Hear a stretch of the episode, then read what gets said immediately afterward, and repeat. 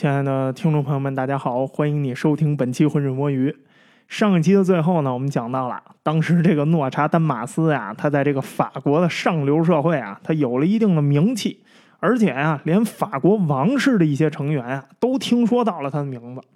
那他取得的这个成就呢，就是在这个算命界啊，还有在这个出版界的这些表现呀，哎呀，让他深受鼓舞啊。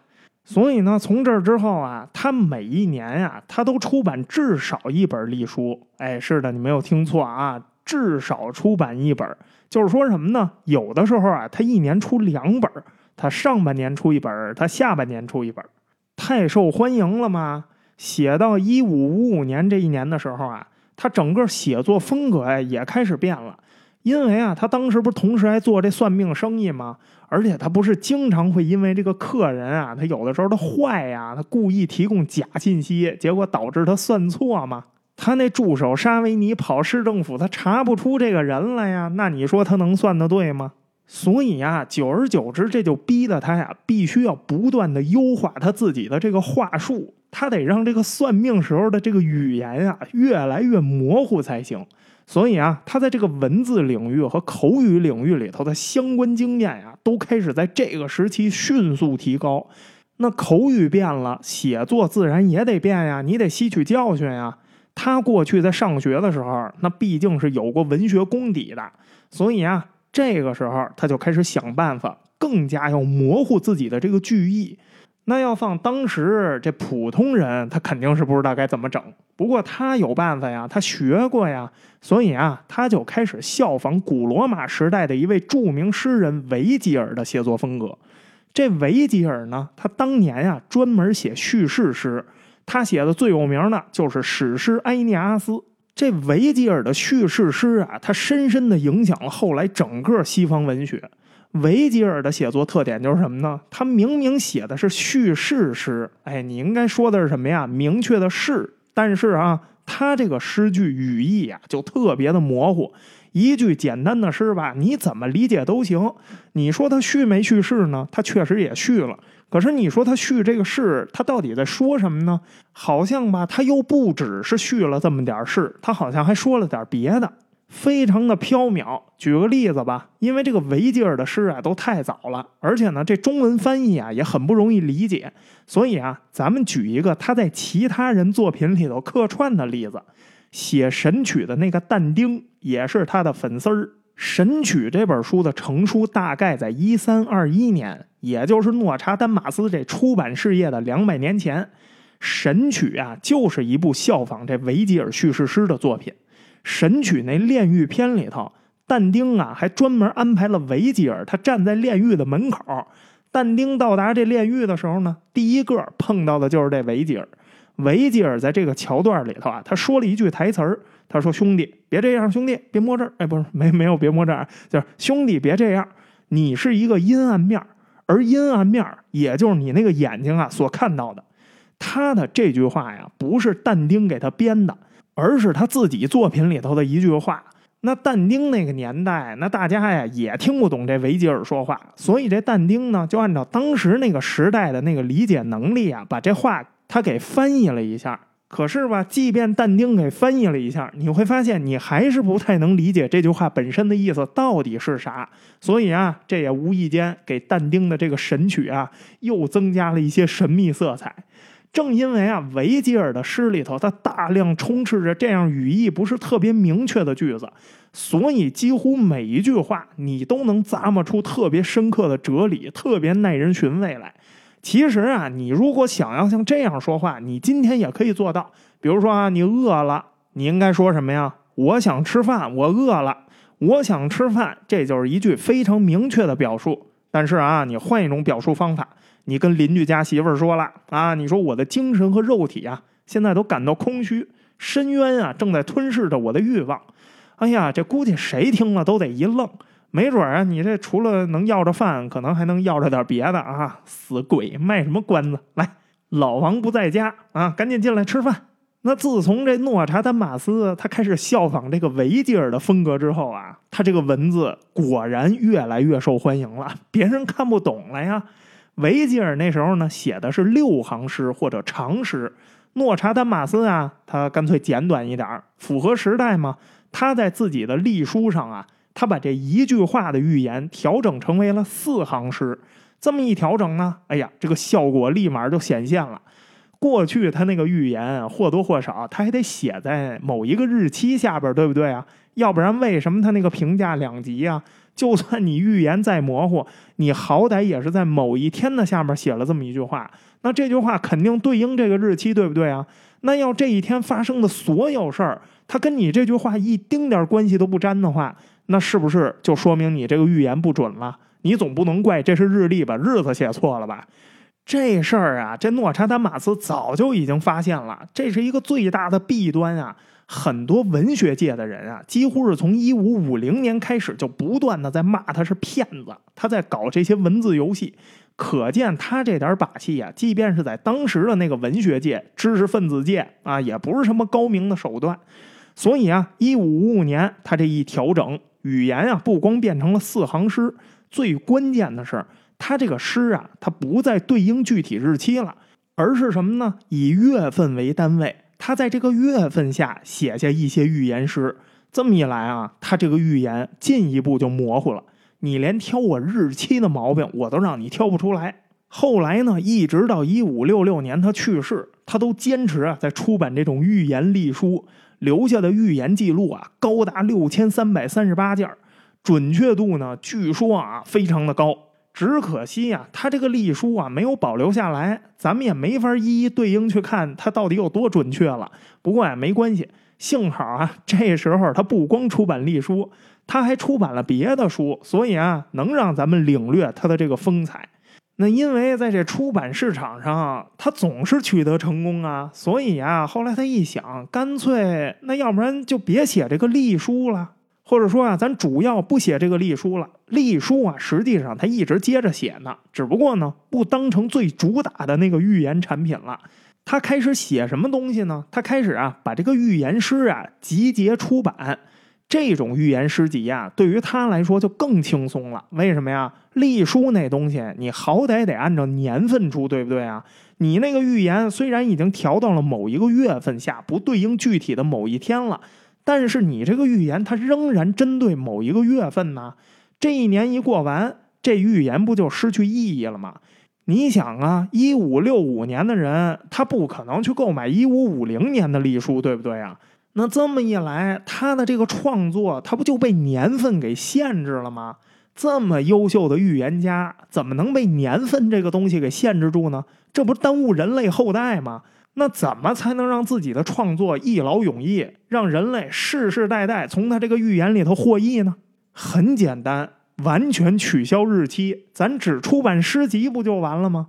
于是啊，一五五五年的当年，他出版了他第一本无日期的预言诗集。因为他的想法就是要模糊掉这个时间性，所以啊，他给这本诗集取了一个名字，叫《世纪》。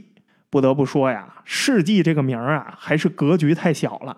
他哪能想到，他这本诗集啊，在好几个世纪以后，他仍然有预测能力呢？所以啊，后来中文的翻译就很好。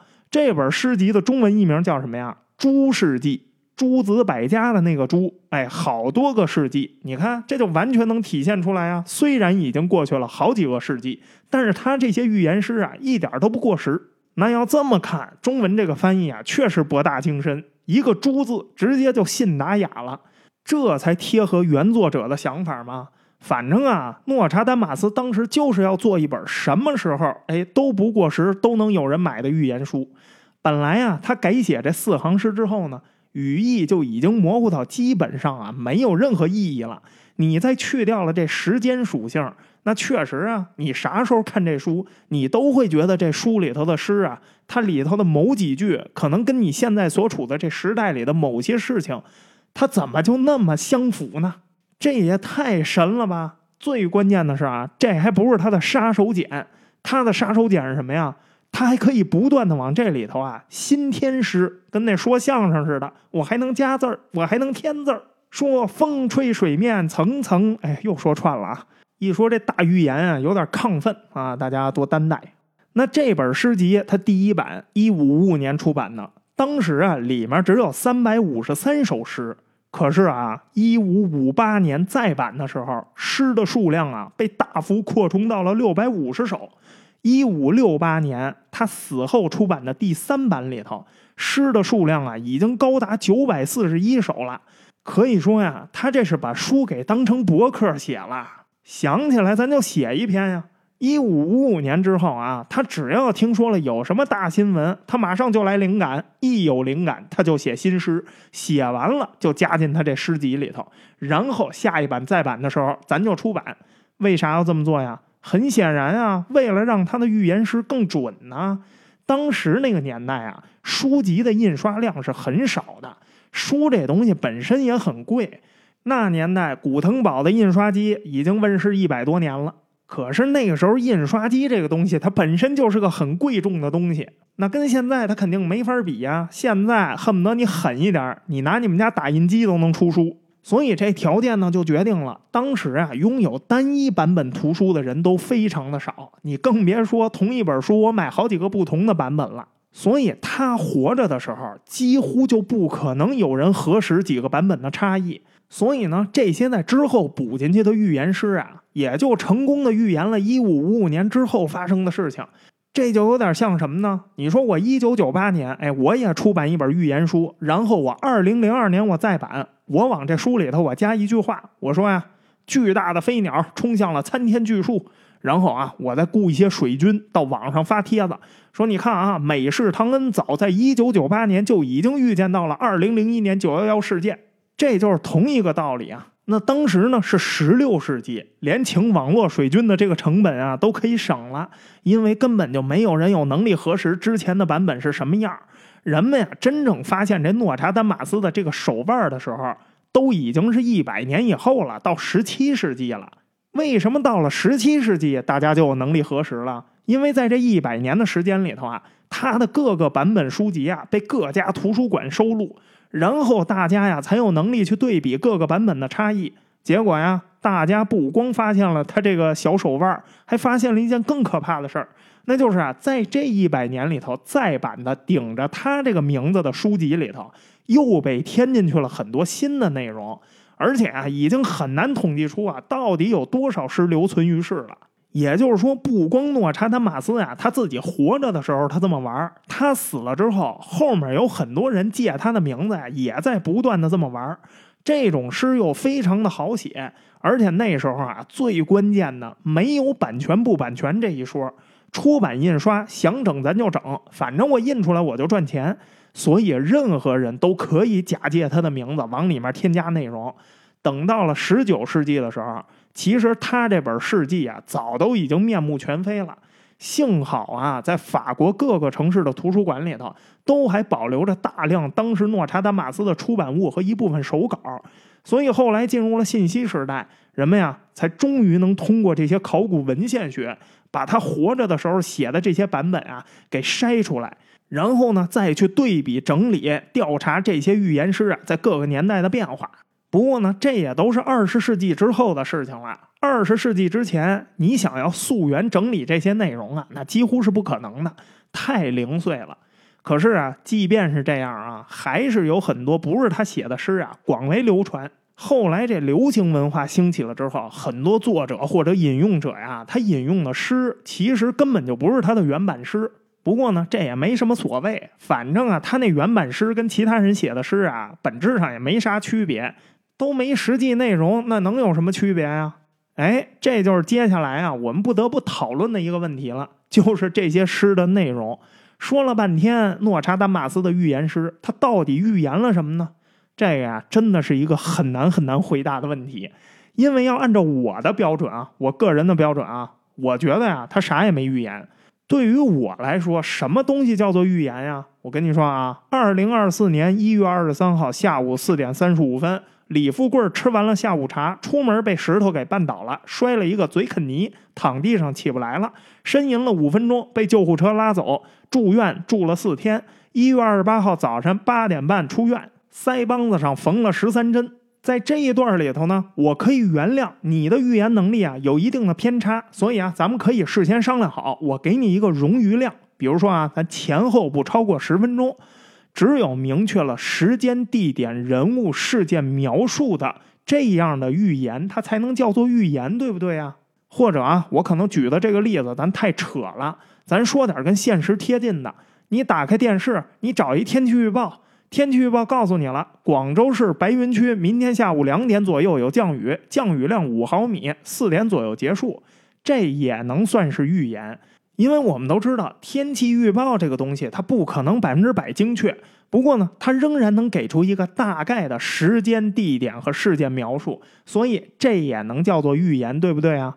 可是啊，你不能一边告诉我说，哎，我这个人啊，我有特殊能力，我能准确的看到未来发生的事儿。可是呢，你又说不清楚这事儿是什么时候发生的。关键是你还故意不说时间，你也故意不说清楚具体的人物和地点，你全都在用比喻、隐喻、代称。你只说这就是未来发生的啊，啥时候你自己猜吧，懂的自然懂，我就笑笑走开，呵呵。那这种话，它能算作预言吗？它肯定不能算呀！你是不是真的具备看到未来的能力？我怎么证明啊？我无从证明。那你这个预言能力，它对于我来说，这玩意儿是不可证伪的呀。你所说的事情，对于我来说也是不可证伪的呀。你可以跟所有人解释，虽然这个事情不能证伪，但它确实是真实存在的事情，它早晚会发生的。可是与此同时呢，我当然也有选择不相信你的权利啊，因为我有我自己的判断依据和我自己的认知啊。我的认知是，人类在目前已知的历史中还没有任何可以被验证的预知能力出现过。那如果你这个能力它可以被证伪，我还可以说什么呀？啊，你这个事儿啊超出了我的认知之外。但因为呢这事儿可证伪，所以我在科学上啊，我必须要相信你，你确实具备这个预知能力。但可是你不能证伪。那从经验和事实上，你就没有被相信的价值。我相信你能预测未来，那还不如相信啊！我们家热带鱼养了一年半都不下崽儿，是因为我恰好随机买了二十条，全是女的。所以啊，对于我个人来说，这是一个特别简单的问题。我认为这些预言师啊，他啥也没有预言，或者说这些预言师里头所提到的东西啊，全是我们人类历史发展上非常非常常见的东西。但是啊，毕竟每一个人对这世界的理解是不一样的，并不是说所有的人他都会以理性来看待这个世界，所以啊，还是有很多人啊相信他这个预言师呢无所不包。那其实啊，问题也就在这儿。你说他的预言师无所不包这事儿，我绝对承认，因为他所有的预言技巧啊，其实全都在他的语言上。可是呢，你要说到他的语言技巧，那他的这个预言书啊，可就排不上号了。因为预言书这种东西啊，在人类历史上它并不少见。在诺查丹马斯的那个时代之前啊，人类就已经有大量这样的作品了，有一些啊，更是被列为了宗教典籍。甚至我们之前就说了，就算在文学形式上，这玩意儿都不是诺查丹马斯的原创。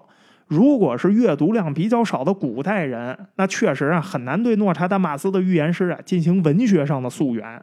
但是信息时代的人还相信这些预言师都是他原创的，都是他看见的，那就太不应该了。现代人啊是很容易通过分析这些诗来搞清楚这些预言的来源的，他根本就没有什么特殊能力。比如说啊，诺查丹马斯大多数的四行诗，哎，我给整理了一下。它就涉及到几个主题：瘟疫、地震、战争、洪水、谋杀、干旱、冲突、阴谋。当然啊，没列全面，主要就这几个。这些主题啊，其实说了跟没说一样，因为这几乎是人类历史上能做的所有的坏事儿了，基本上可以覆盖人类历史上最糟糕的那些个部分。你就说糟糕的事儿，它有哪件是跟这几个主题无关的吧？那好，如果你能准确的说出这些主题的时间、地点、人物和过程，那毫无疑问，这玩意儿还是可以叫做预言的。可问题是，诺查丹马斯事迹里这些四行诗，它连最基本的日期都没有。所以，即便是在诺查丹马斯的同时代啊，也有一大堆的文学作者，他指出过这里面的问题。一般老百姓他没见过这种东西，但是文学圈子里这种写法啊，其实很有名。就在当时，法国就有一本啊，在市面上特别流行的预言书，名字叫什么呀？《幻觉者》。这本书的作者呀不可考，也不知道是哪家出版社出版的。刚才不说了吗？那年代啊没有版权这码事儿，印刷机也非常的罕见，谁能印谁就赚钱。所以那时候很多书啊都没有作者，或者说呢假托一些有名的作者出版一些伪作。金庸新作，作者叫金庸新。这本《幻觉者》呢，就是完全没有作者的那一类的。那内容上是什么呢？就是一个预言师的汇编。虽然书籍作者不可考，但是呢，出版年份是可考的。最早的出版年代啊，是一五二二年。第一个出版的国家呢，就是法国，因为现在啊还能找到的最古老的第一版就是一五二二年出版的法文版。一五二四年呢，又在意大利出了意大利语版。不光出版年份可考，里面的内容啊也可考。二十世纪的文献研究显示啊，这本书里面的诗歌都是来自于不同时期、不同地点的。最早啊，有公元七世纪来自叙利亚的诗歌。最晚的呢，就是十六世纪在法国和意大利地区啊开始流行的一些诗歌。这些诗歌写的都是什么内容呢？都是预言，基本上就跟诺查丹马斯的事迹里的内容一模一样，包括了火灾、瘟疫、饥荒、洪水、地震、干旱、彗星、屠杀、战争等等等等，几乎囊括所有的灾害。甚至啊，这本书里头还预言了以后各个宗教的教会啊都会崩溃消失，人类将失去信仰。甚至啊，还预言了全世界的国王啊都会被推翻，国家呀会属于人民。还说了阿拉伯人啊会入侵欧洲，世界各地啊会发生大洪水、大地震，在未来整个世界都将迎来毁灭的大灾难。那好，如果我们抛开诺查丹马斯的预言啊，咱们来看一下这本书的内容。你觉得这本书的预言准不准啊？我觉得简直太准了。可是啊，又根本什么都没说。这里面提到的任何事情，都可以在历史上的不同时期啊有不同的解释。那随着文明的发展，宗教本身就是越来越衰弱的，这是人类的历史趋势。当年的人也能看出这个趋势来，这玩意儿需要预言吗？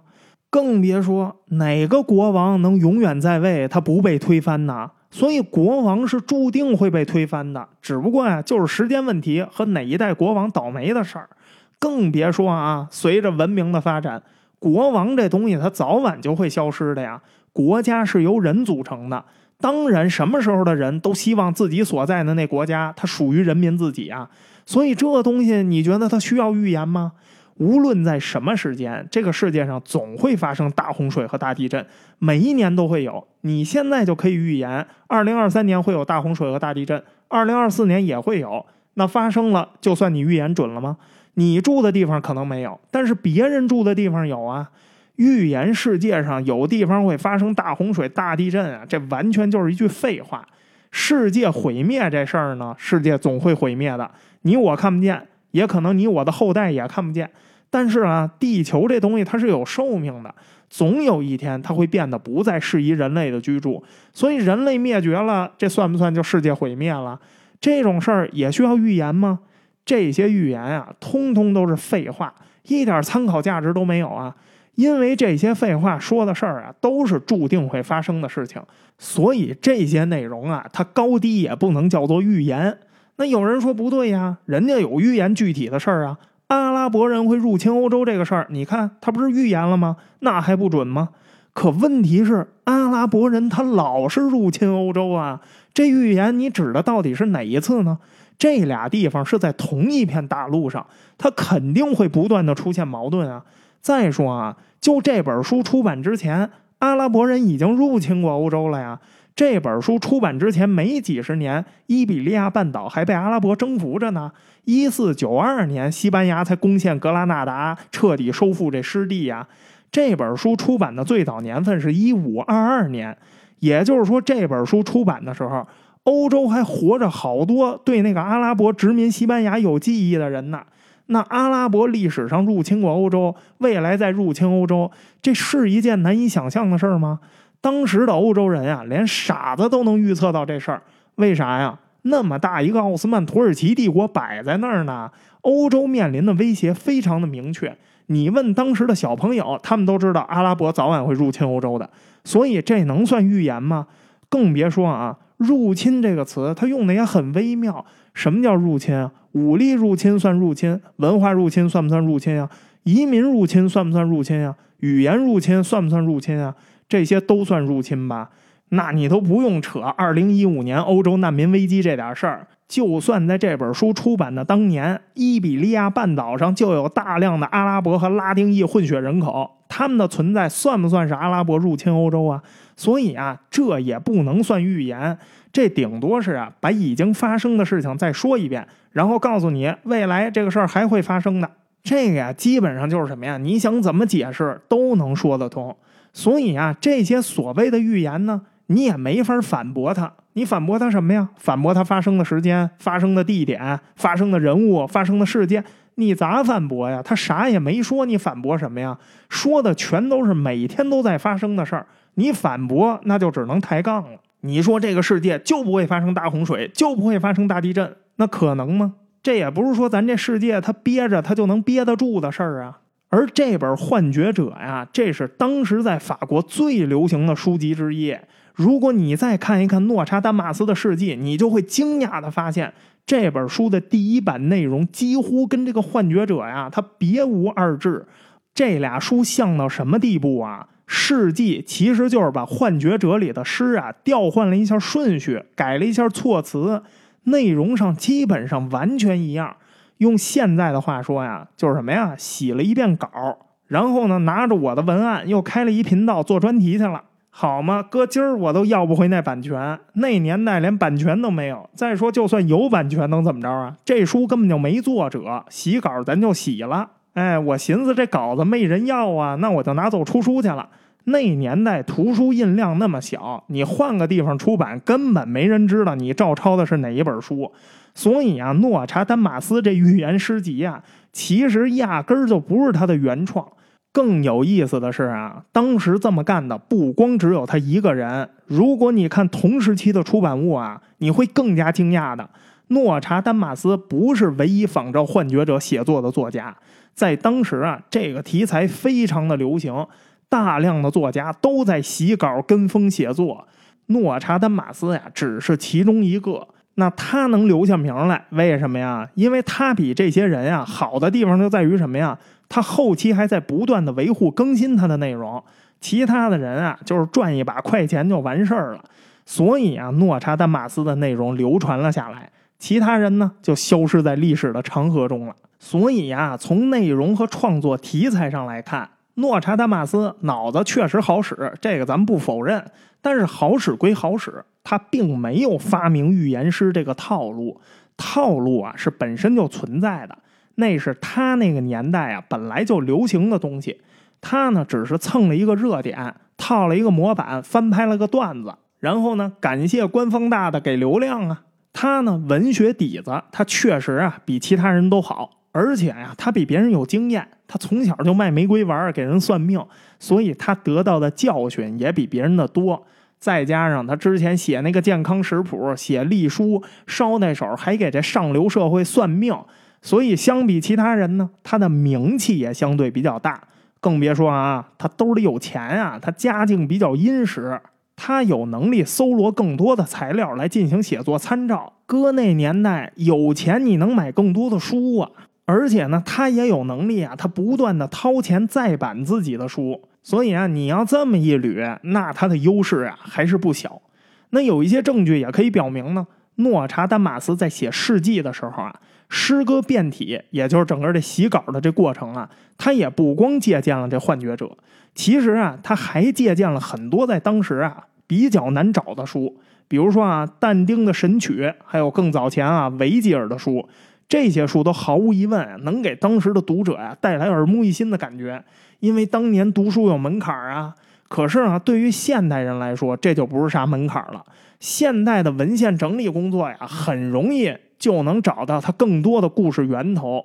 那现代人都不用去考古，你但凡能用个月无边啊，你就能读到很多法文的原版书籍。哎呀，不小心啊，进广告了。那既然都已经进了广告了，那咱就多说一句啊，你要是想看原版书籍，你又看不懂，就用月无边啊。月无边哪三个字啊？阅读无边界，那月无边啊。因为国内很多免费平台啊都不让说什么网址啊、下载方式，所以啊，你就自己搜去吧。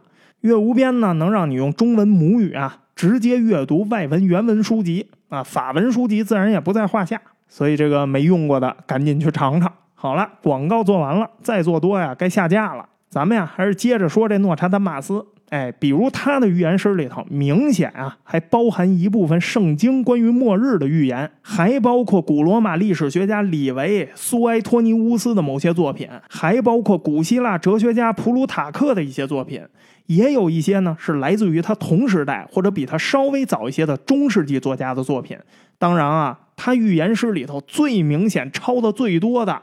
几乎原封不动的把那内容照搬过来的，就是这个幻觉者。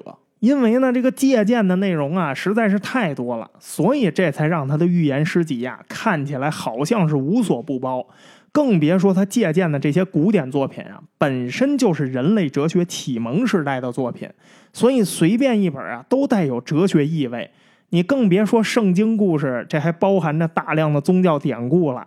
以这些东西为基础写出来的预言诗，又故意把这句意给模糊掉，又没有明确的时间，没有地点，没有人物，你说他能不准吗？他不准都见了鬼了，套谁身上都觉得准。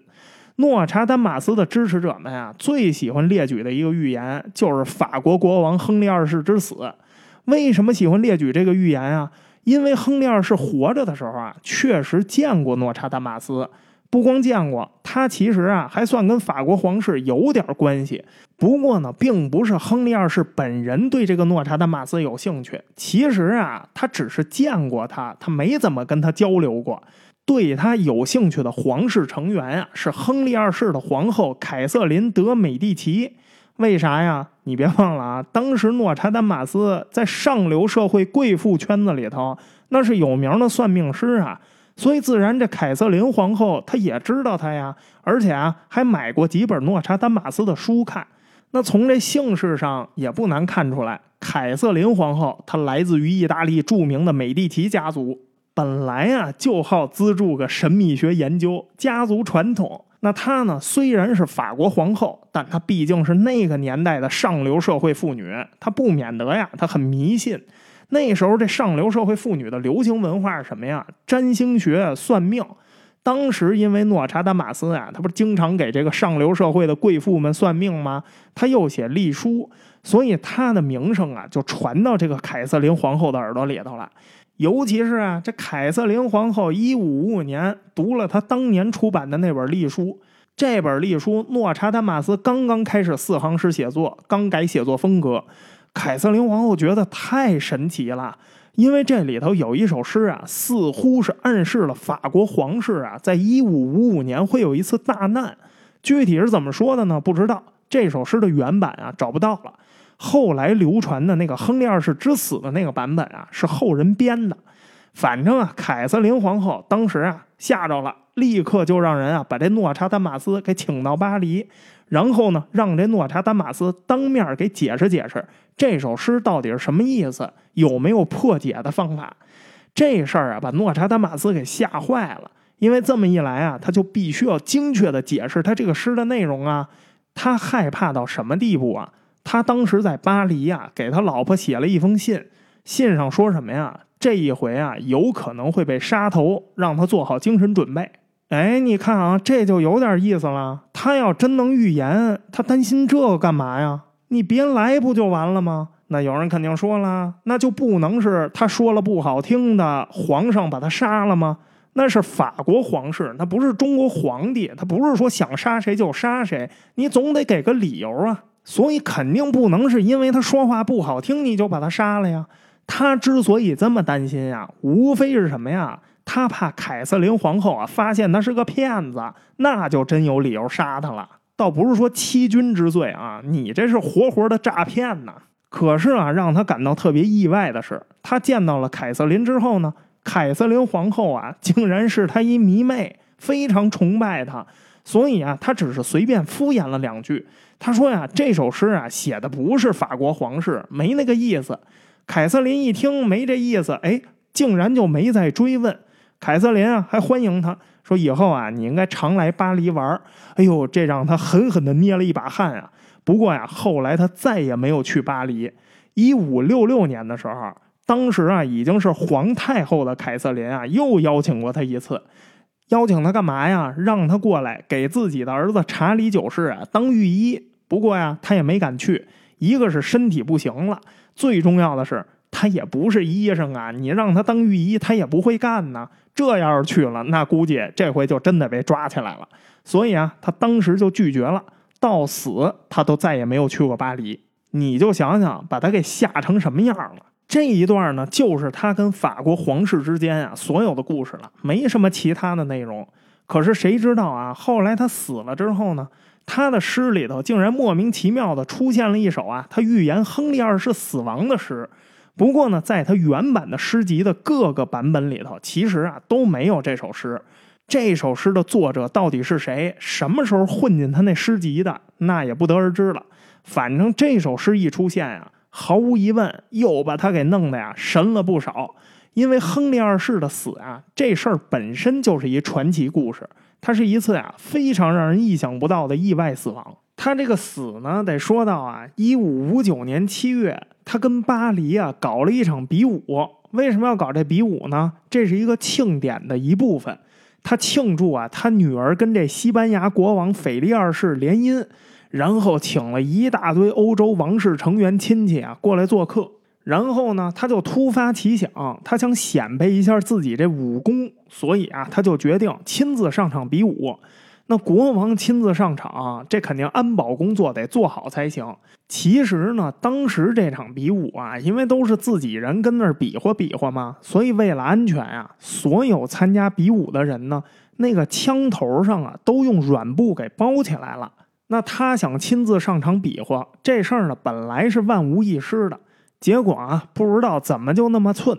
这亨利二世呢，他有一个亲卫队的队长，这人是个苏格兰人。他是亨利二世最贴身的一个保镖加心腹。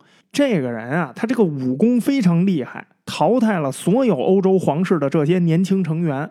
可是呢，他不能得冠军啊，这不得显示亨利二世强吗？就是这比武啊，他们搞内幕，所以啊，在他已经是事实上的冠军的前提下，为了给这亨利二世一个面子，就加了一场他对这亨利二世的表演赛。那甭说了，按照剧情设计，这亲卫队队长肯定得输啊。结果啊，可能是因为之前的比赛太多了，正好就在这俩人交手的时候，这卫队队长那枪头上的布啊掉了。但是当时呢，俩人都没有在意，毕竟是黑幕嘛，大家就在那儿比划比划，点到为止啊，也没啥危险。可是啊，这亨利二世呢，他突然心血来潮啊，他用自己的剑去砍那把枪的枪头。这一砍啊，把那枪头给砍碎了，枪头的碎片直接就崩到了这亨利二世的眼睛里头。当时啊，这眼睛就瞎了，鲜血直流，被人扶下了场。那那会儿那医疗条件呢，对于这种伤啊，也没有什么好的办法。结果几天以后啊，亨利二世的伤口感染了。当时是七月，天气热呀。最后这亨利二世啊，没过几天，他死于败血症。从这儿之后啊，这法国王室再也不搞类似的比武了。他的这种死法啊，在当时也造成了轰动。那毕竟是法国国王啊，就这么莫名其妙的在比武中就因为一次意外就死了。这个呀，就很难不让人联想说这里头是不是有什么阴谋啊？不过呀，其实从当时的记录和过程上来看，这个呀，应该就真的只是一次意外。所以啊，你看亨利二世这个死，他就很传奇。据说啊，这诺查丹马斯的事迹里头，他竟然准确的预言到了这个情节。你说这之后发生的事情，诺查丹马斯已经死了，他看不见了，所以准不准的也不好说。可是亨利二世的死是在他那个时代发生的事情，他还活着呢，而且就在他去见了凯瑟琳皇后的四年之后，所以啊，这就不免得让人联想。你说他在一五五五年那历书里头写的那首关于法国皇室的诗，是不是真的就是预言了这亨利二世的死呢？这个呀，就是时至今日诺查丹马斯的辩护者们呀最常引用的一个证据，以此呢来证明他这个预言呀，即便是在当时也是非常准的。可实际上啊，这个预言到底准不准呢？当然不准了。为什么呀？因为他当年在隶书里写的那首诗啊，肯定不是后来传的这一首。那首诗啊，已经明确的失传了，根本就没留下来。他的隶书都没留下来，那诗是怎么留下来的呀？他留下来的作品只有诗集，所以呢，可以确定。今天看到的说他预言了亨利二世之死的那个诗，肯定不是当年凯瑟琳皇后看到的那一首。那就算是退一万步说，当时那首诗就是这一首，那他要当时真的预言到了亨利二世之死，凯瑟琳当年会这么轻易的就被他敷衍过去吗？这事儿啊，一直到了二十世纪的八十年代末，人类啊，终于进入了信息时代。终于有人啊可以整理考察他当年所有预言书的版本了，而且这时候呢，法国各地图书馆呀、档案馆呀收集整理的诺查丹马斯的一系列文献材料啊，也都公之于众了。其中呢，包括了他数百封的私人信件。这时候人们才发现啊，他在一五五五年给他老婆安妮写的那个信里头，竟然非常担心自己会因为诈骗被皇室杀头。可见呀，他自己当时非常的清楚他的预言是怎么回事儿，他自己对他自己都没信心，他几百年后的信徒却信誓旦旦的说他准确的预言到了亨利二世国王的死，这不矛盾了吗？其实啊，从现有的版本整理上来看，亨利二世之死的诗啊，收录在大约法国大革命前期的一个世纪这本书的版本里头。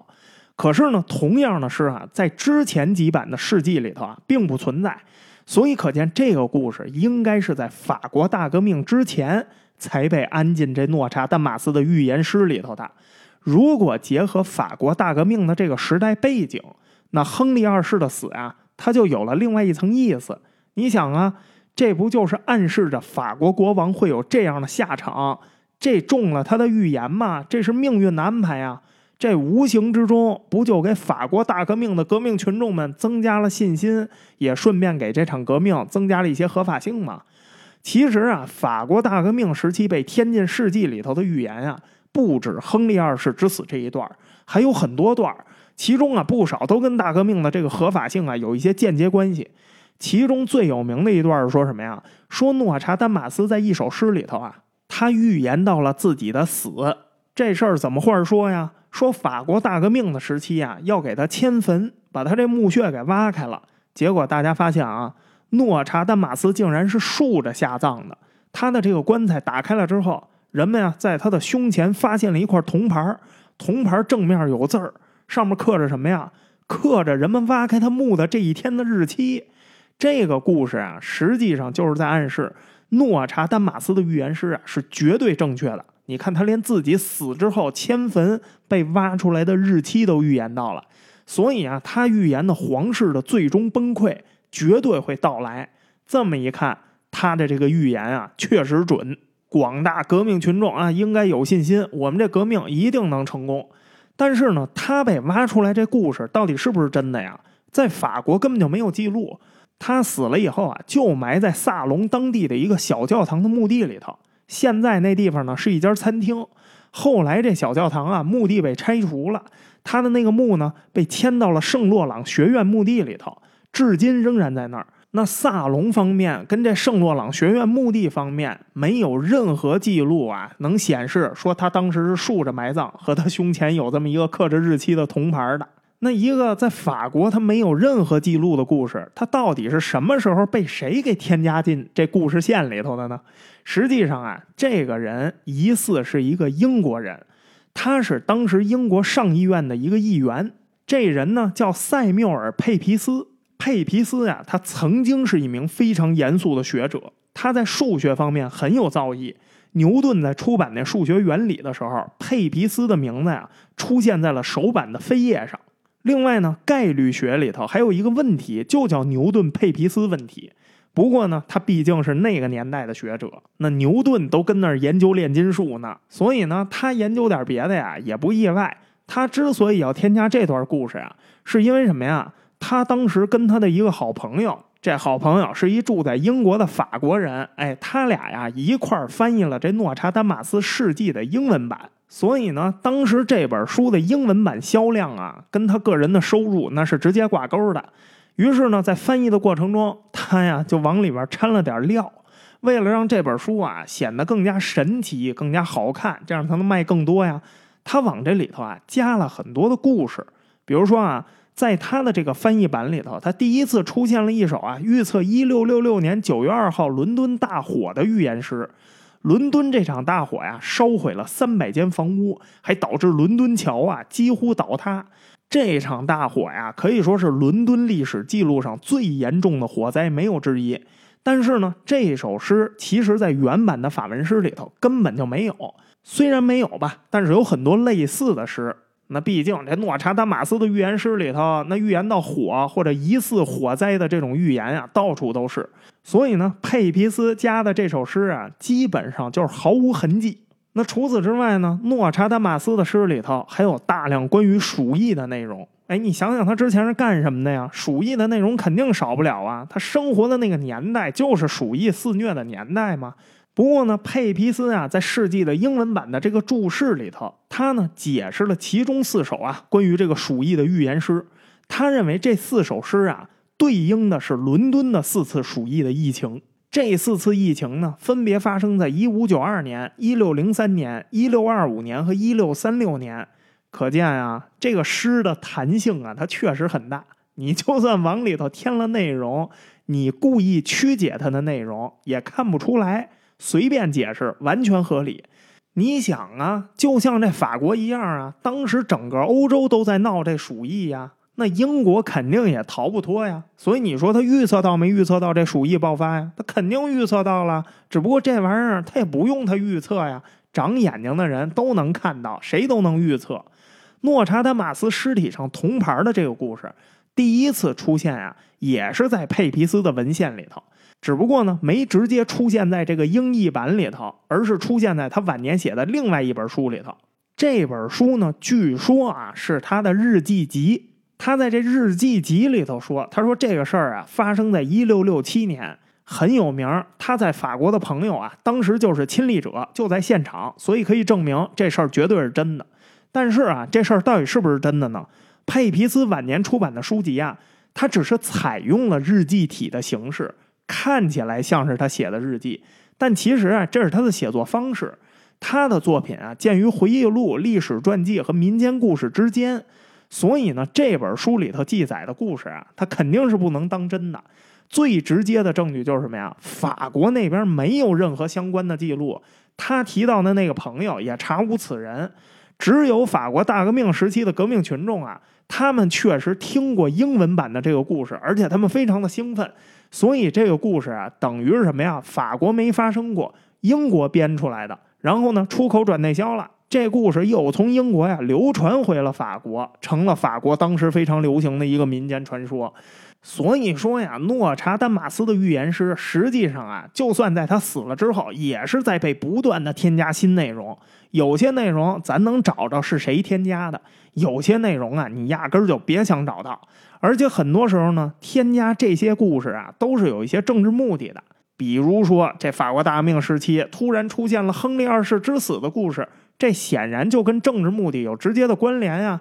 毕竟啊，诺查丹马斯的这个预言诗，他都是依据那幻觉者写的。幻觉者里头都已经明确说了，以后这世界国王都得完蛋，国家呀会属于人民。那自然啊，诺查丹马斯的诗里头，他肯定也是相同的内容啊。你就说啊，在法国大革命时期，那还能有比这更革命的预言诗吗？这诺查丹马斯简直就是人民的预言家呀。那实际上呢，用他的诗啊来充当政治宣传工具的。不只是法国人自己干过，还有一些其他的政治势力啊，也利用过他的这个预言呀，做了不少的文章。比如说啊，二战刚刚爆发的时候，德法战争期间，纳粹当局啊就曾经编纂过大量诺查丹马斯的这种四行诗。编的什么呢？不重要，因为啊，我估计你也能猜得到，无非就是什么德意志必将会征服法国呀，第三帝国必将胜利呀，法国肯定会灭亡啊，日耳曼人最终肯定会统治全世界之类的这些东西。那最过分的是什么呢？就是他们编出这个四行诗之后啊，他们还把它印出来，然后呢印成了政治传单。之后啊，戈林那帝国空军啊，就在纳粹入侵刚开始的时候，飞机飞到法国上空啊，散发这些传单。有意思的是什么呀？这行动当时是谁策划的呀？鲁道夫·赫斯。赫斯他之所以策划这样的行动，是因为什么呢？他从小啊是教会学校出身，他对诺查丹马斯的预言呀非常的痴迷。再加上希特勒，他不本身也是个神秘主义的信奉者吗？他个人啊也相信诺查丹马斯的预言师。其实啊，你还真别觉得这事儿夸张，放当时一点都不夸张。我跟你说啊，不光希特勒本人相信，戈培尔跟他那老婆马格达、戈林、希姆莱、施佩尔这帮纳粹高层啊，几乎全都相信。当时神秘主义啊，本来就是在纳粹这个圈子中间啊非常流行的一个话题。这种话题呀，它本身就是纳粹主义诞生的思想源头之一呀。而且你想吧，有的人啊可能不是真的信，但是希特勒信，下面的人你不信你也得信呢。那希特勒说他信啥，你也得当个真呢，对不对啊？所以啊，纳粹当时啊就真的拿这诺查丹马斯的预言当宣传单了。那纳粹这么一宣传，为了对抗纳粹的宣传，英国也不能示弱呀。所以英国呀，当时也印制了一批传单来揭露，说纳粹传单里的这些预言师啊都是假的。真的预言师是什么呀？我这儿有啊，传单上写了，纳粹必将会倒台，希特勒呀肯定不得好死。美国在后来参战了之后呢，也加入了这场宣传战。一九四二年的时候，好莱坞还专门拍了一个电影，叫《诺查丹马斯说》。这个电影就是用来反击纳粹宣传的。你看啊，这诺查丹马斯多有面儿双方都借了他的名头来做政治宣传。关键是最后呢，美英这边的预言啊胜利了，纳粹果然倒台了，希特勒还真的没得好死，准的呀一塌糊涂。这么一来啊，这不就更加在战后扩大了这诺查丹马斯的名气吗？一下啊，就让他成为了战后流行文化里的名人，反而是他本身根本就没做过这些预言的事实啊，往往就被人给忽略了。那战后呢，流行文化开始崛起，人们啊惊讶的发现，哎呦，这诺查丹马斯行啊，有点东西啊，他的预言啊，几乎覆盖了整个人类历史啊。他这里面提到的每一次战争，你看呀，都可以是任何一次战争；提到的每一次瘟疫，都可以是任何一次瘟疫；提到的每一位暴君，都可以是任何一个暴君；提到的每一个死亡，都可以是任何一个人的死亡。完全看你怎么联想，怎么联想都能跟实际情况啊对应上，而且呢，准的都不正常，因为这些诗它本身就没有任何意义，又没写明时间。任何一个时代，你都可以随便瞪出一手来，然后挑一个你这个时代发生的大事儿，再告诉别人，你看可怕不可怕？十六世纪的他已经预测到了，神奇不神奇？惊喜不惊喜？但其实呢，他根本没做什么预言呀，他只是根据他那个时代所知道的事情啊，写一些似是而非的语句罢了。他依据圣经里头俄摩拉和索多玛的毁灭这个故事，他创造出来的预言师，他可以被用来描述广岛和长崎的原子弹爆炸，也可以用来描述啊任何一次在二战中德国和日本遭受的轰炸，也可以用来描述伊拉克战争。只要你有想象力啊，他几乎可以描述一切跟爆炸和火灾有关的城市灾难啊。咱们呀，再举一个具体的例子来分析一下，比如说啊，他的诗句：五点四十度，天空要燃烧。火焰临近伟大的新城，激烈的火焰将蔓延和搅动。当与诺曼人在一起的时候，他们的结论是尝试。这首诗啊，后来在二零零二年的时候被解释成什么呀？这不就是在描述二零零一年发生的九幺幺事件吗？因为这里面提到了新城，还提到了五点四十度。新城说的是哪儿啊？说的不是纽约吗？纽约不是 New York 吗？新约克吗？五点四十度说的是什么呀？很显然呀，纽约所在的纬度啊。当和诺曼人在一起的时候，他们的结论是尝试。美国的主体移民从哪儿来呀？不是从英国来的吗？英国是谁的后裔呀？不是诺曼人的后裔吗？当和诺曼人在一起的时候，他们的结论是尝试。尝试什么呀？飞机撞大楼。哎，试试诺曼兄弟们的底线，就看看你们受得了受不了。你看这诗多明显是在说二零零一年的这九幺幺事件呀！但是我跟你说啊，这种解释纯属瞎掰。纽约的纬度啊是四十度四十七分，跟五点四十度连根毛的关系都不沾。新城啊说的也不是纽约。这首诗啊确确实实是诺查丹马斯写的，就存在于他的事迹中。但是这首诗啊是当年他从《幻觉者》里头抄过来的一首诗。这幻觉者原始版本的这首诗啊，写的是诺曼人一一三九年攻陷那不勒斯的场景。因为这里头提到的新城啊，是那不勒斯。那不勒斯是什么意思呀？就是希腊语“新城”的意思。这首诗几乎就是原样从那个幻觉者里头抄过来的，连五点四十度这个数字都是抄的。当然啊，至今也没有人知道五点四十度到底是什么意思。诺查丹马斯活着的年代啊。人类数学里头还没有小数点这东西呢，所以五点四十度描述的肯定不是一个数学上的概念。那至于是什么，没人知道。可能啊，什么也不是，就是故弄玄虚的写了这么一句话。诺查丹马斯啊，他很显然他应该也不知道五点四十度的意思，所以他在这世纪里头写这首诗的时候，他就原样把这五点四十度给抄过来了。这就是这首诗的来源。你要是真认真起来啊，你就会发现这个来源呀，粗糙的都有点可笑。更可笑的是什么呀？还有人把这玩意儿拿去解释二零零一年的九幺幺事件。当然了，这也是原作者们呀想要的。你最好把它理解成别的东西。你要是不能联想啊，那反而我这诗白写了。可是你要是这么理解呀，那这地球上所有的大都会都能被描述成新城啊？那无非就是针对什么年代来说，对不对啊？那要可以这么理解，只要是发生在大都市里面跟火、跟爆炸有关系的灾害，它但凡能跟任何一个白人挂上点关系，那全都符合这首诗的描述啊。所以你说这种诗它到底有什么意义啊？那至于那特别著名的1997年7月的大预言，实际上啊，在他的诗里头根本就算不上什么重要的预言。这首诗最流行的版本是怎么说的呀？一九九九年七月，恐怖的大王从天而降，为了让安古莫瓦恢复。当然啊，这根据不同的译本，这个措辞可能不一样，但大致意思就是这么个意思。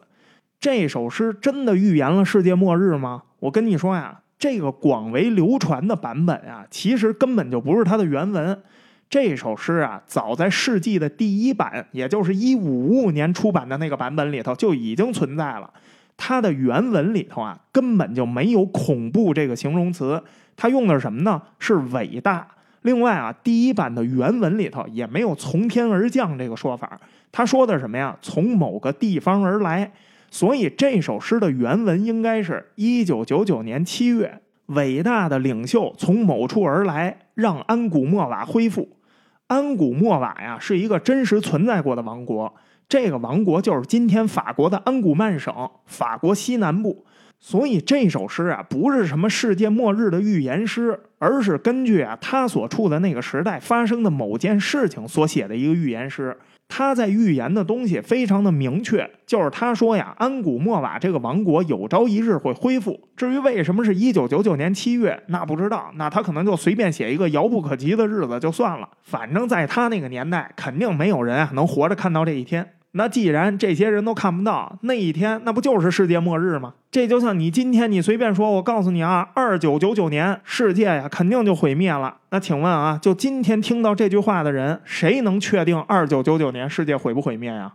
那确定不了。但是我有一件事可以确定，就是我肯定活不到二九九九年。那我就当那个时候世界毁灭了，不就完了吗？所以啊，一九九九年七月这个时间一丁点儿都不重要。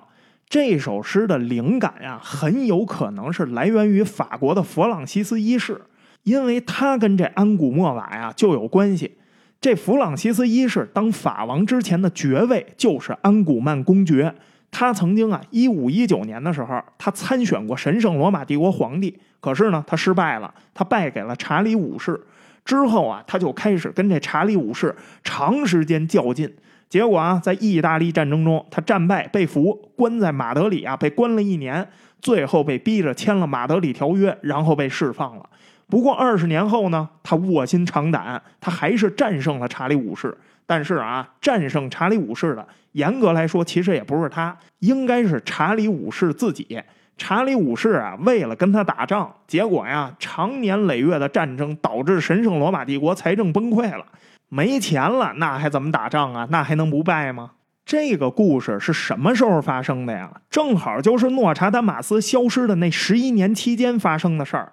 所以这首诗啊，很有可能是以此为灵感，他只是写了一个句意非常模糊的卧薪尝胆的故事，然后设定了一个遥不可及的时间。这个时间对于当时的人来说呀，设定了跟没设定一样。虽然有一九九九年七月这个具体的年份月份，但是啊，你想那个时候的人，一九九九年的关我什么事儿啊？那跟你没设定时间呀，没有任何区别。再说这里头没有出现具体的人物，就出现了一个安古莫瓦的名称，所以啊，你可以说这安古莫瓦呀是他在比喻任何一个地方。这卧薪尝胆的故事呢，也可以套在任何一个类似的故事上。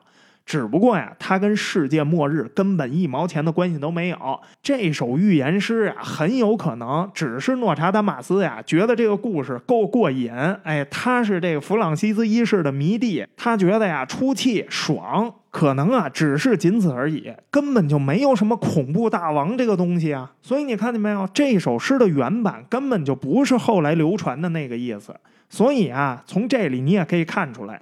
针对诺查丹马斯这些四行诗的加工啊，并不局限于编出一些新的内容往里头加新诗。有的时候啊，只要你针对某些特定词汇你进行扭曲或者修改，这目的就已经能达到了。那好，就这安古莫瓦的预言诗，它是怎么变成世界末日的预言的呢？就扭曲这首诗，到底是谁来扭的呢？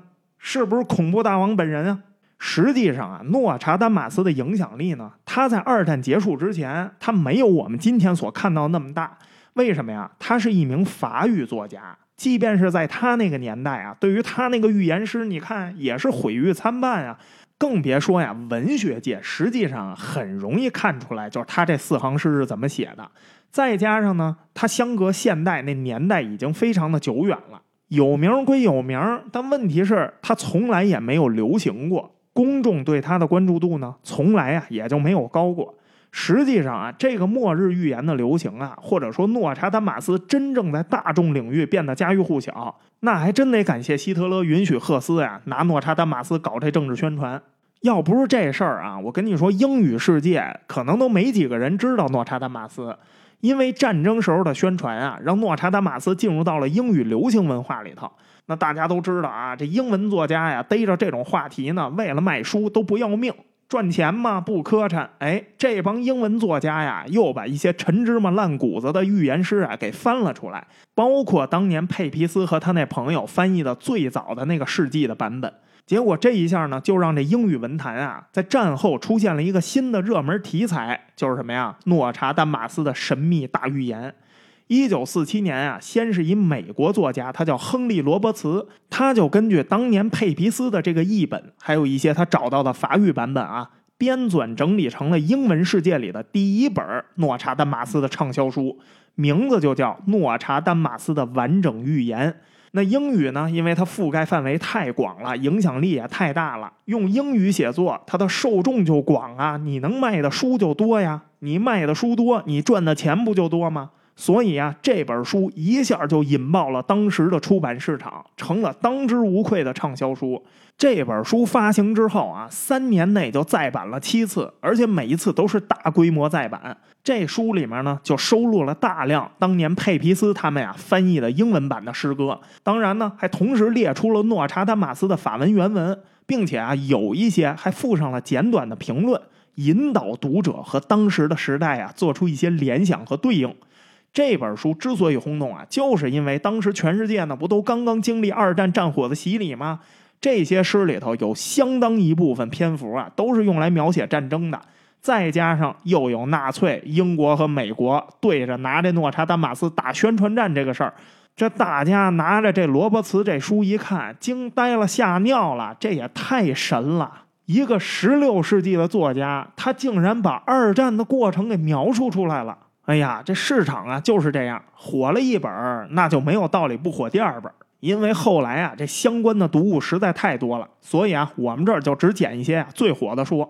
一九六一年，又有一位叫埃德加·莱昂尼的作者，他出版了一本叫《诺查丹马斯和他的预言》，结果呀，又是大卖，也是多次再版。一九七三年，英国有一著名作家，他叫艾瑞卡·齐塞姆。他呢出版了一本书，叫《诺查丹马斯的预言》。这本书更夸张，再版的次数啊多到连作者自己都记不清楚了。保守估计啊，这本书时至今日啊，各语言的版本加起来得有好几百次。而且呢，这本书最有意思的是什么呀？一边再版一边修订。但是改版修订这是一个很正常的事儿。可是他这个改版啊可不一样。一九七三年首版这本书的页数只有一百多页，到了一九八九年这本书的英文版啊，那页数已经扩充到了将近四百页了。而且呢，这本书啊也是在全世界范围内关于诺查丹马斯大预言影响力最大的一本书。这本书里头呢，不光编造了大量诺查丹马斯呀神奇的生平故事。还添加或者扭曲了一大部分世纪里的原版预言诗，你就想想啊，他这个增幅完全不亚于当年诺查丹马斯活着的时候自己再版过程中添加的那个篇幅了。这也算啊，在五百多年后，哎，算是呼应致敬了当年这个诺查丹马斯了。那也基本能算是这诺查丹马斯在后世嫡传的徒弟了。那这本书它跟前面出版的其他的书籍它有什么区别呢？前面出的书啊，好歹还有原文作为依据。齐塞姆的这本书啊，到后来的版本，那完全就是放飞自我了。就这恐怖大王这著名的世界末日的预言师，他首次出现，他出现在什么时候啊？一九七三年，他这本书发行的当年，因为他这个书卖的太好了，所以七三年当年就再版了第二版。再版的这个第二版，他就修订了这首诗，然后这恐怖大王世界末日的这首诗就在他这书里头第一次出现了。这个版本里头不光出现了这首诗，还添加了若干段啊根本就不在他原著里头的诗。齐塞姆添加的诗里头有三首特别的著名，第一首呢叫波拿洛伦，第二首呢叫西斯特，第三首叫以色列。这波拿洛伦说的什么呀？一个皇帝在意大利的前线。帝国的人都很珍惜。哎呀，你说这说的是谁呢？疑似好像是在说拿破仑呢。你看这波拿洛伦跟这拿破仑波拿巴，哎呀，多像啊！西斯特的内容说的是什么呀？一个叫西斯特的人将成为德意志的领袖。这个人不遵守任何法律，他的兴衰伴随着鲜血。哎，巧了不是？西斯特、希特勒不光这个描述似是而非，名字都非常的相近。以色列的内容说的是什么呀？对叙利亚、犹太和巴勒斯坦，巨大的巴比伦帝国正在崛起。这里这些名字，因为都是历史上的名字，所以啊都不用改了，直接就说以色列、叙利亚、犹太、巴勒斯坦、巴比伦。那这首诗到底在预言什么？那不就在预言现代以色列的复国运动吗？哎呀，这三首诗啊，乍一听非常唬人，很难想象啊，这是一位十六世纪人所写的预言。无论如何都太精确了。连名字都几乎猜测对了，可实际上啊，这三首诗根本就不存在于任何一个世纪的版本中。世纪里头啊，有太多类似的内容了，但是一模一样的内容呢，完全找不到。这三个名字完全都是齐塞姆自己编进去的。这本书修订到后来啊，内容大部分不是曲解就是杜撰，但是啊，这也没啥，因为这几百年来啊，不知道有多少人都这么干过了。谁让这诺查丹马斯他有名呢？只不过之前的人啊，大多没留下什么记录。那齐塞姆呢？他是我们这个时代的人啊，所以啊，我们能明确的看到他造假的痕迹罢了。那对于今天的我们来说，毫无疑问，他是帮这诺查丹马斯改诗啊，改的最成功的那个。可以说，今天呀，仍然在互联网上流行的绝大部分内容，其实大多数都出自于他的这本书里头。那也正是因为他这次加工呢，让诺查丹马斯在二十世纪后半叶成了全世界范围内啊图书销量的保证。只要你写一本书是解读他的大预言，只要你的文笔不是太拉胯，那基本上可以预定一个畅销书的位置了。那齐塞姆这本书呢，也深深的影响了一位亚洲作者。当时这个题材虽然有名啊，但是呢，基本上还是在英文这个圈子里头流行。在亚洲地区啊，没有那么高的知名度，尤其是在中文地区的知名度啊，几乎就没有。中文地区后来是怎么开始流行这个大预言的故事的呢？哎，这要拜一位日本人所赐。这个人啊叫吴导勉。吴导勉当年干了一件什么事儿呢？他呀帮这齐塞姆重新把这书写了一遍日文版。为什么这么说呀？因为这本书啊确实写的非常的过分。吴导勉当年写的这本书呀，几乎可以算得上是齐塞姆的日文翻译版。里面的内容呢，就是调换了顺序，然后呢，完全照抄，只不过呀换了一些措辞，增加了一些跟亚洲有关的内容，可以算得上是一种高级洗稿。那他跟齐塞姆写作的最大不同是什么呀？就是他突出了这世界末日恐怖大王这首诗的重要性。他这本书啊，就是以这首诗作为开篇，上来直接就说世界要毁灭了，恐怖的大王啊，一九九九年七月要从天而降了。这么省事儿的畅销书啊，那也真的是让人叹为观止。不过呢，这冥冥之中啊，这也算是致敬了诺查丹马斯了。毕竟当年那本《世纪》，他也是这么从那《幻觉者》里头抄出来的呀。那吴道勉这个人，他的写作生涯呢，也非常的传奇。他最早啊是在一些女性周刊里头担任自由撰稿人和兼职记者的，算不上正经工作，也算不上正经的文人，收入啊特别的不稳定。他同时呢还写一些侦探小说，但是啊他写的侦探小说啊实在不入流，文笔啊非常的差。一九六三年到一九六四年，他连续发表两部悬疑小说，可是呢他这个小说啊根本没人看。他的责任编辑甚至劝他改行，找个场进，别在写作上浪费时间了。这让他深受打击。你可以说我无能，你可以说我懦弱，你可以说我不够长、不够粗，但你不能说我时间短啊！你这太侮辱人了。所以后来啊，他竟然自暴自弃了，他写小黄文去了。我不是在比喻啊，他是真的去写小黄文了。一九七二年，他写了一本小说，叫《近亲相爱》。这个我是比较文雅的翻译啊，实际上日文原文也是汉字，是近亲相那什么，你经常在封面上看到那个。这故事的内容啊，就是写近亲那什么的故事。这本书啊，当时都没有出版社给他出版，后来呢，也是几经周折呀，终于找到了一家叫回春出版社的出版社给他出版。哎，你一听这个名儿，你也知道这个出版社呀，他在出版什么。这本书出版了之后呢，其他正经的出版社呀，就联手把他给封杀了。基本上来说啊，就是正经的写作生涯到一九七二年啊就断送了。可是呢，一九七三年的时候啊，他读到了齐塞姆的《诺查丹马斯的预言》，然后他就深深的迷上了这个题材，大量的阅读了相关的书籍。那当时呢，日本社会的整体氛围啊比较低迷，这种末日题材啊就特别受欢迎。为啥低迷？等会儿再说。哎，这吴导勉啊，这时候就意识到机不可失啊。于是啊，他立刻动手仿写了那本著名的大预言。那写完了，他是怎么出版的呢？他不是被这正经出版社都给封杀了吗？他在这之前啊，他用的不是吴导勉这个名字，他的真名叫后藤利。他最开始写作的时候，他一直在用他的真名。后来呢，他改用了一个笔名，叫仓田英乃介。封杀的是这个仓田英乃介。他被封杀了之后，他才改用吴导勉这个马甲儿。谁想到啊，这一次他成功了，不光成功了，还大大的成功了。当时这本书出版的时候啊，日本正受到石油危机的影响，社会动荡，物价上涨，社会整体氛围啊都比较绝望。所以这时候突然出现了这种世界末日的预言，而且这本书啊一上来就开门见山的说，恐怖的大王啊会在一九九九年七月毁灭全世界。当时这日本人拿着这书一看，嗯，你别说。他说的可能是真的，因为啊，就我看现在这日本，我觉得可能都挺不到一九九九年了。这什么大王，这能不能提前点来呀？所以啊，他的书在当时的日本啊，狂销了两百五十万本，还被翻拍成了电影。吴导勉呢，也是一下咸鱼翻身，成了大富豪，跑东京练马区买了一大块地，给自己盖了一座豪宅，然后呢，就开始频繁上电视节目宣传他的人类灭世大预言。不过呀，很快就有同行发现啊，他这个大预言跟齐塞姆的版本啊过于相似了。他确实呢往里头添加了一些原创内容，但是添加的不多，区别不是很明显。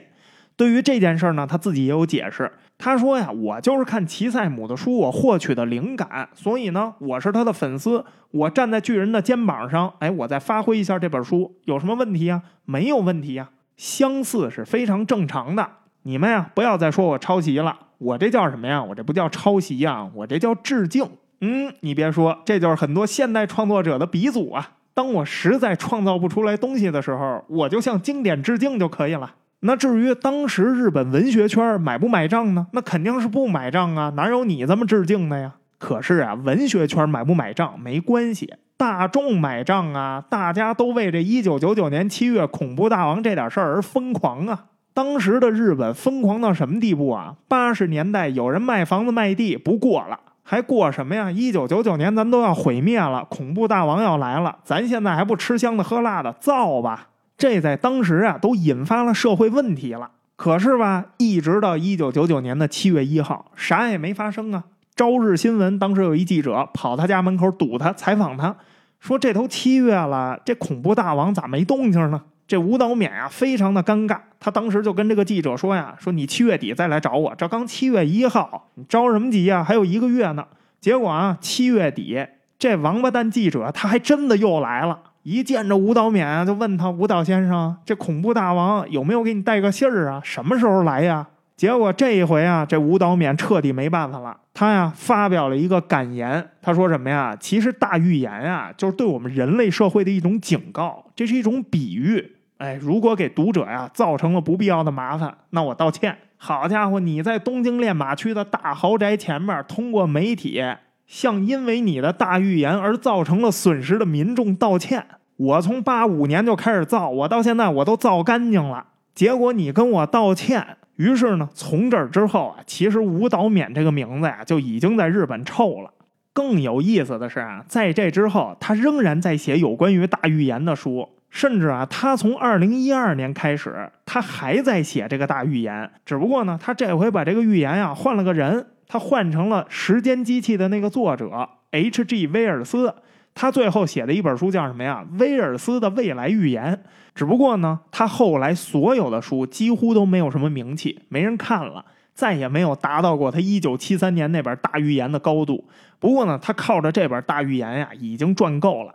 二零二零年六月十六号，他因为吸入性肺炎去世，不是新冠肺炎啊，吃东西呛着了，吸入性肺炎，享年九十岁。那吴导勉的这本大预言呢，它是一九八八年第一次引入中国的。那因为当时中国这个出版市场呢，非常的不规范，所以啊，也没法统计到底有多少人看过这本书啊。